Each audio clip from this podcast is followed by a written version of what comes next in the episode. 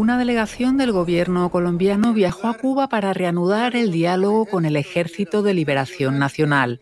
Cuba se ha mostrado dispuesta a apoyar el proceso.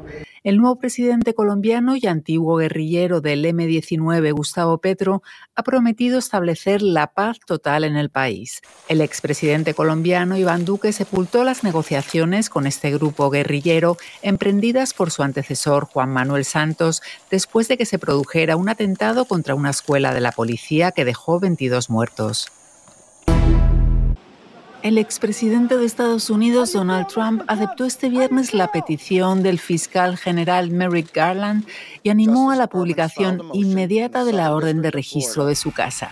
El registro del pasado lunes, que fue ordenado directamente por el fiscal, tenía como objetivo encontrar documentos clasificados sobre armamento nuclear que el exmandatario sacó de la Casa Blanca, según medios locales. Trump lo ha interpretado como un intento para evitar que concurra a las próximas elecciones presidenciales.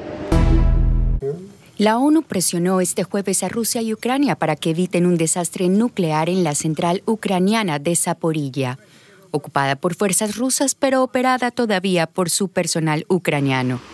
El organismo advirtió de un posible desastre nuclear si continúan los combates en esta zona. Mientras tanto, Moscú y Kiev volvieron a responsabilizarse mutuamente de la peligrosa situación en la mayor planta atómica de Europa. Por su parte, Washington respaldó el llamado del gobierno ucraniano a establecer una zona desmilitarizada en la central nuclear.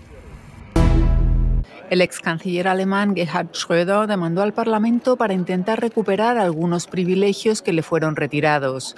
Una comisión presupuestaria suprimió en mayo la financiación de su oficina en el Bundestag tras las críticas por sus estrechos vínculos con Rusia y con empresas vinculadas con el Kremlin. Esta financiación ascendió a más de 400.000 euros el año pasado. Aún así, el Partido Socialdemócrata, el SPD, ha declinado abrirle expediente y expulsarlo de sus filas tal y como pedían varias asociaciones.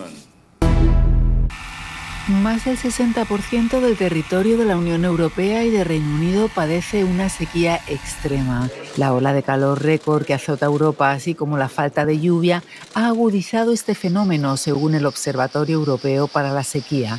El organismo prevé que el problema siga afectando durante los próximos tres meses en grandes partes del continente. Francia, España, Portugal y Alemania, donde la sequía complica la navegación por el Rin, son los países más afectados.